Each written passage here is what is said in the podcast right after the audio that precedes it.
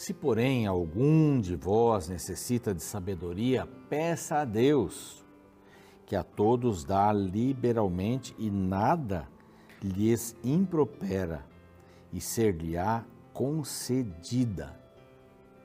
Mas o verso diz assim, seguinte: Peça, porém, com fé, em nada duvidando, pois o que duvida é semelhante à onda do mar, impelida e agitada pelo vento. Isso está na epístola ou na carta de Tiago, capítulo 1, versos 5 e 6. Versos 5 e 6. Sabedoria, né? A gente está falando sobre sabedoria de Salomão ali nos Provérbios, a sabedoria, a sabedoria é Deus, a sabedoria é a divindade, é Jesus. É, é essa a visão. E a gente encontra esse belíssimo verso. Como obter sabedoria? Peça a Deus. E ele dá liberalmente, ele é liberal. As coisas espirituais, eh, Deus as dá em profusão para aquele que necessita. Não confunda as coisas espirituais com as coisas materiais. Muita gente acha que Deus é um provedor material, ele é um provedor espiritual. Provedor espiritual. A Bíblia diz: um justo nunca passou fome, nunca viu um justo passar fome. Ok, por causa das bênçãos espirituais, alguém com misericórdia vai atender qualquer um que precisar. Você entende isso? são as bênçãos espirituais, as mais importantes, as mais importantes. Mas assim diz, peça com fé, não duvide. Ele vai dar sabedoria para você. Vai dar sabedoria. Que gostoso, né? É a palavra de Deus. E este aqui é o programa Revivados por Sua Palavra, aqui da TV Novo Tempo. E a gente tem um carinho muito especial por todos aqueles que nos escrevem no YouTube é, mensagens lindas é, de apoio, às vezes uma correçãozinha lá tal. Não há problema, não é? Mesmo que você não concorde com aquilo que nós estamos falando aqui, eu respeito muitíssimo você, muitíssimo, né? É, alguém que a gente às vezes desrespeita a palavra, não estamos aqui para desrespeitar a palavra, estamos aqui para amar a palavra, é? para torná-la viva é, em nosso, nosso coração. E assim a gente vai trabalhar aqui. Então, você que está no YouTube, muito grato pela sua audiência. E se você quer conhecer ali a nossa nosso canal no YouTube, é muito simples, é Reavivados por Sua Palavra NT. Basta ir até lá. Se você não está inscrito, se inscreva. Queremos chegar a meio milhão logo. Se inscreva, clique no sininho, dê o seu like, copie o link e passe para os seus amigos. Tá bom? Nós estamos também no NT Play, Estamos no Deezer, no Spotify, desde Gênesis 1 até o capítulo de hoje, que é o capítulo 10 de Provérbios. Graças aos anjos da esperança, a gente chega até você. Eles creem, né, os que têm se associado como anjos da esperança através das suas doações, eles creem, e nós também cremos, que a Novo Tempo tem uma missão especial de pregar o Evangelho em português e espanhol para todo mundo. Olha aí que coisa bacana. Quer se tornar um anjo da esperança? Está aqui. Olha. É só, só escrever para cá, para esse WhatsApp e bem-vindo, bem-vinda. Nós estamos lançando, graças aos Anjos da Esperança e à Rede Novo Tempo, esta bonita revista, um estudo bíblico para crianças. Então, Superlupa volta ao mundo em sete dias. É muito legal isso aqui. A volta ao mundo em sete dias. É um quadrinho, não é muito bacana, falando sobre a criação. Você pode pedir gratuitamente, você vai receber gratuitamente. É, vai pelo correio, não paga nada. Vai pelo correio, você dá o endereço aí direitinho, esse outro WhatsApp aqui. Combinados? Muito bem. Vamos então para o intervalo. No YouTube não tem esse intervalo. A gente volta rapidinho com o capítulo 10 de Provérbios.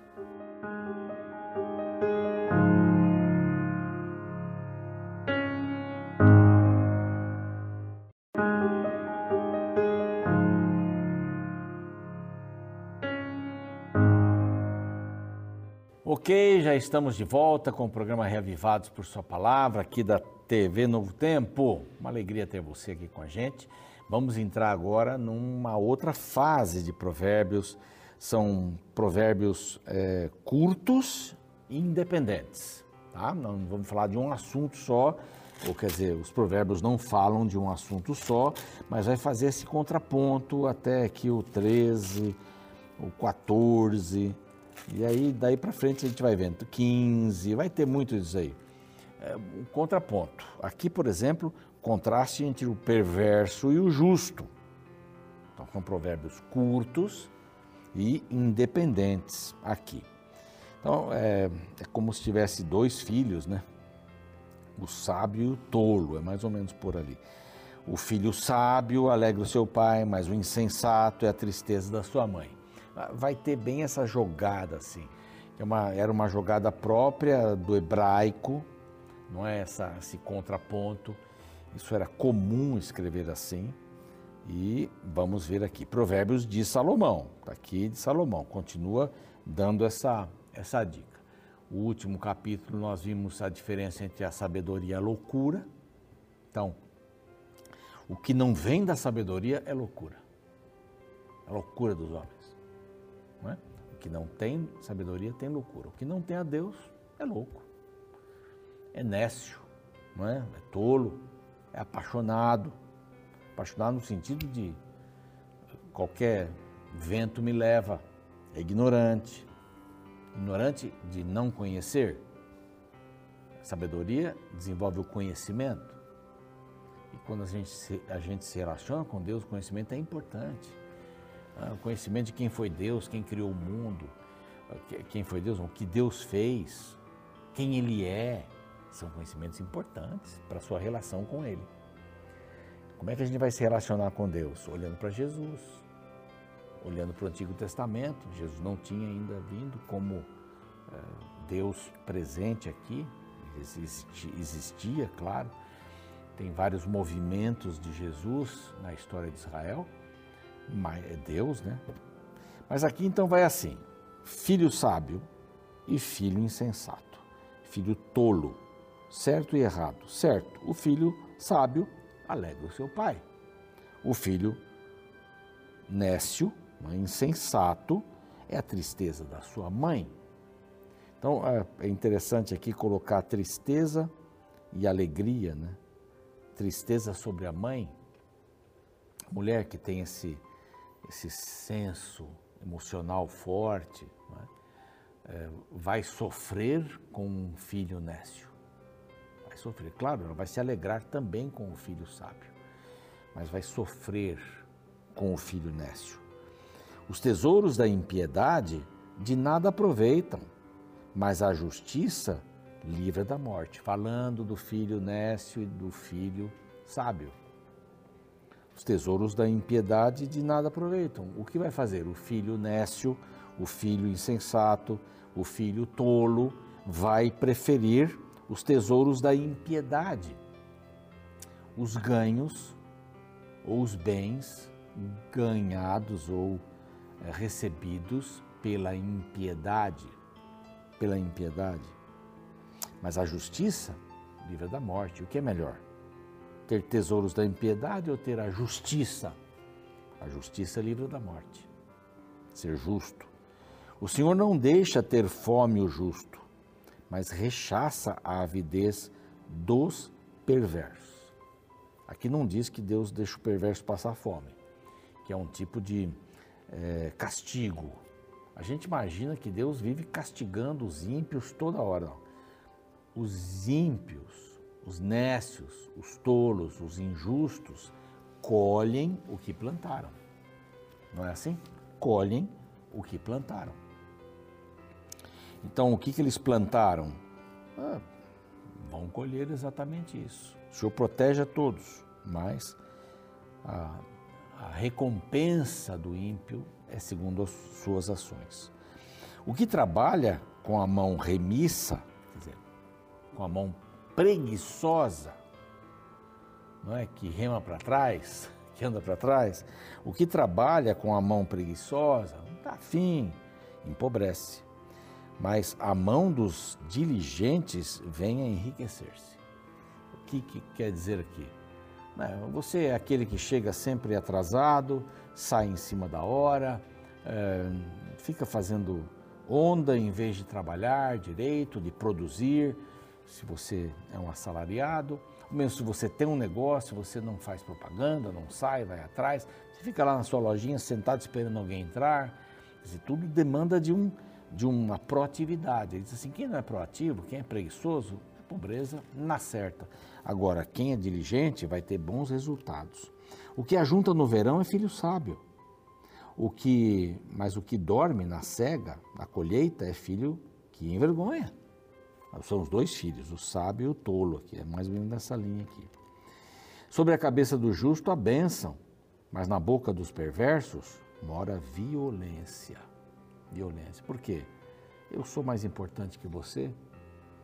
Eu, eu quero que você me veja como mais importante, maior, mais poderoso que você? O justo não. O justo, ele, ele quer o bem, o seu bem, não importa. A memória do justo fala aqui. O verso 8, que é bem bacana, o sábio de coração aceita os mandamentos, mas o insensato de lábios vem arruinar-se. Sábio de coração. Quem ama a integridade, verso 9, anda seguro, íntegro, não deve, segue em frente, mas o que perverte os seus caminhos será conhecido.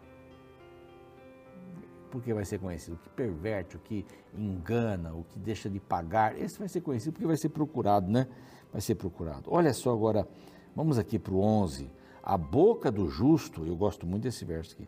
A boca do justo é manancial de vida, mas a boca dos perversos, ou na boca dos perversos, mora a violência. Que coisa linda! A boca do justo é manancial de vida. Por quê? Não é a boca em si, né, essa parte do corpo, mas é o que sai da boca. E o que sai da boca está aqui na mente. A gente pode dizer coração como símbolo, mas está aqui na mente. Do que está cheio o coração, a mente, isso fala a boca. Então, o sábio tem coisas boas aqui, o justo tem coisas boas. Então, as suas palavras são boas. Aqui vem um apelo para você, para mim também. Vamos colocar coisas boas na nossa mente. Quais são as melhores coisas do mundo? A sabedoria, a palavra de Deus. Então vamos colocar ali, porque essa sabedoria que a gente colocar aqui vai sair aqui, vai sair pela boca.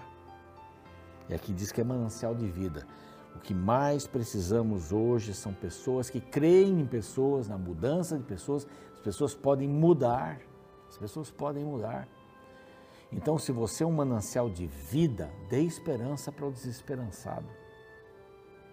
Diga uma palavra de ânimo para aquele que está combalido, caído. Dê uma palavra de calma para o ansioso, manancial de vida. Uma palavra para o filho, para a esposa. Olha, quando você diz assim, a comida estava muito boa, muito grato. É uma palavra de manancial de vida. Manancial de vida. Um ato pequeno, ah, você não esqueceu.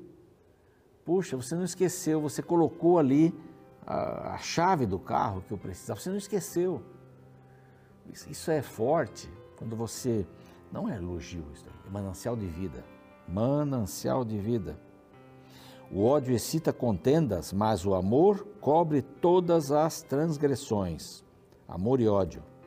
Isso não quer dizer cobre, esquece, esconde, não. É que o ódio vai excitar contendas. É? É, eu já disse que eu não estou nervoso, você só está provocando, né? Não é? Eu não tenho nenhum problema com você. Tem, está gritando, tem um problema. Mas o amor, diz aqui, cobre as transgressões. Não é o problema saber quem está errado ou certo. Não, a gente tem que ter uma maneira para fazer com que a pessoa que está errada é, diga: Eu estou errado. E a melhor maneira é você começando a dizer que você está errado também. Olha, talvez eu não me expressei bem, desculpe. Opa, aí você abre um diálogo, né? Encobre a transgressão. Se você chegar assim, não, é você que está pronto, você já criou uma guerra mundial aqui. Com o marido, com a esposa, com os filhos, com os amigos, no trabalho. O ódio excita.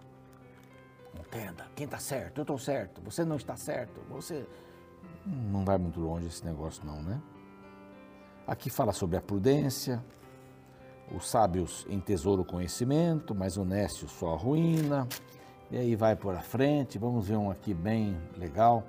O caminho para a vida, é o 17, é de quem guarda o ensino, mas o que abandona a repreensão anda errado. O que é isso aqui? Guarda o ensino, abandona a repreensão. Pessoas que são inerrantes, né? Parecem que são inerrantes, que não suportam receber uma reprimenda é, que querem sempre ser elogiados e quando não são, ficam chateados. Aqui diz assim: o caminho para a vida é de quem guarda o ensino. Ai, está me falando isso? Isso é porque eu tenho que fazer assim. Ah, tá muito bom. Agradeço. É, olha, você está se conduzindo inconvenientemente. Ah, desculpe, eu agradeço. Mas o que abandona a repreensão anda errado. Quer dizer, ah, eu estou certo, está tá todo mundo errado, só eu estou certo.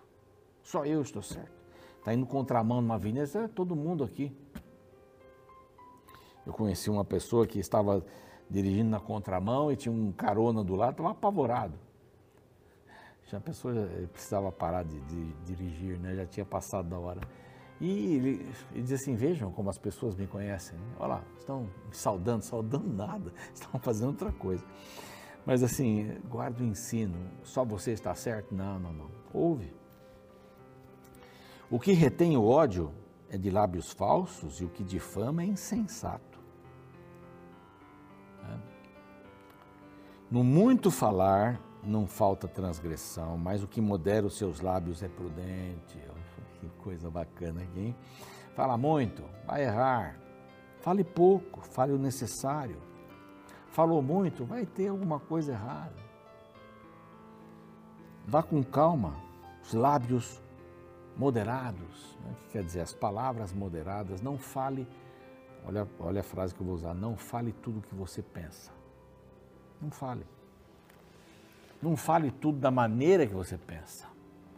Comunicação só é efetiva quando o outro reage diante de uma frase sua. Poderia pegar um copo de água? Está bem claro, né? Por favor, poderia pegar um copo de água? O pessoal vai lá, pega um copo de água, ouve a comunicação, te entrega isso, ouve a comunicação, fechou. Mas quando só você fala e não entra na cabeça da pessoa, não é comunicação. Muitos dizem assim, aquela pessoa é comunicativa, hein? Fala muito. Não significa nada.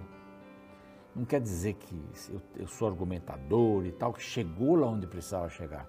A prudência e a moderação são muito importantes extremamente. A bênção do Senhor, verso 22, enriquece, e com ela ele não traz desgosto. Tem vários aqui. Como passa a tempestade, assim desaparece o perverso. Mas o justo tem perpétuo fundamento, eternidade e vida passageira.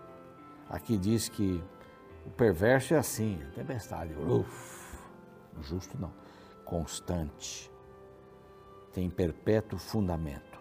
Fala da preguiça aqui também, do temor do Senhor. A esperança dos justos é alegria, verso 28. Mas a expectação dos perversos perecerá. Mais um sobre a língua, 31. A boca do justo produz sabedoria, mas a língua do perverso será desarraigada, será arrancada. E fala ainda dos lábios dos justos e tal, do perverso. É, é, é impressionante, né? Essas, essas, esses contrapontos destes provérbios. Bom, são muitas lições, vamos tirar aquelas que são importantes para a gente no momento. Vamos orar. Pai querido, são tantos provérbios lindos, várias situações. Um que nos chama atenção aqui é sobre o controle da língua, a importância do controle da língua das palavras que nós soltamos, que elas possam ser moderadas, pensadas, que a gente possa encher a nossa mente com a tua palavra, para que as nossas palavras sejam moderadas, ricas e manancial de vida. Abençoa-nos a entendermos cada um desses provérbios e praticarmos em nome de Jesus. Amém.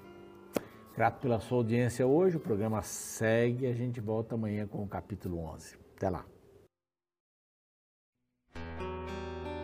Diversos psicólogos defendem que a linguagem serve como uma janela para a mente Portanto, não deve ser surpresa que a maneira como falamos revela importantes traços de nossa personalidade. Um artigo publicado no Journal of Richting Personality apresenta descobertas interessantes sobre a conexão entre características pessoais e o uso da linguagem. A equipe de psicólogos liderada por Jayu Chen, da Universidade Tecnológica de Nanyang, em Singapura, relatou evidências de que, por exemplo, pessoas extrovertidas são mais propensos a usar palavras de emoção positiva, tais como amor, feliz ou abençoado, ou que indicam positividade ou otimismo, como bonito ou bom. Além disso, o artigo mostra que existem diversos estudos que buscam prever a personalidade de um indivíduo com base em marcadores linguísticos nas mídias sociais. Nesta direção, descobriu-se que a extroversão está relacionada a palavras de emoção positiva em tweets, atualizações de status do Facebook e blogs. Desta forma, o que a pessoa fala e escreve revela muito sobre quem ela é. Interessante que essas descobertas modernas apenas confirmam conselhos milenares presentes na Bíblia. Por exemplo, o capítulo 10 do livro de Provérbios contém diversas comparações entre o sábio e o tolo. Porém, o ponto que a Bíblia destaca é que são as palavras que revelam a quem cada grupo pertence cada indivíduo. Dos versos 19 ao 21 lemos: No muito falar não falta transgressão, mas o que modera os lábios é prudente. Prata escolhida é a língua do justo, mas o coração dos perversos vale muito pouco. Os lábios do justo apacentam a muitos, mas por falta de senso morrem os tolos. A Bíblia é clara ao mostrar que uma das formas de se identificar um sábio ou um tolo é observar suas palavras. O que sai da boca é a extensão do coração. Assim, mesmo quando você está falando sobre os outros, suas palavras revelam você. Por isso que precisamos constantemente nos questionar: o que sai da minha boca me coloca no grupo dos sábios ou dos tolos? Minhas palavras estão ajudando ou prejudicando os outros? O que eu falo me faz crescer ou me diminui? Com estas questões em mente, eu finalizo com um interessante ditado que vi na parede de uma casa ao lado de um peixe empalhado. Se eu tivesse fechado mais a minha boca, eu não estaria aqui.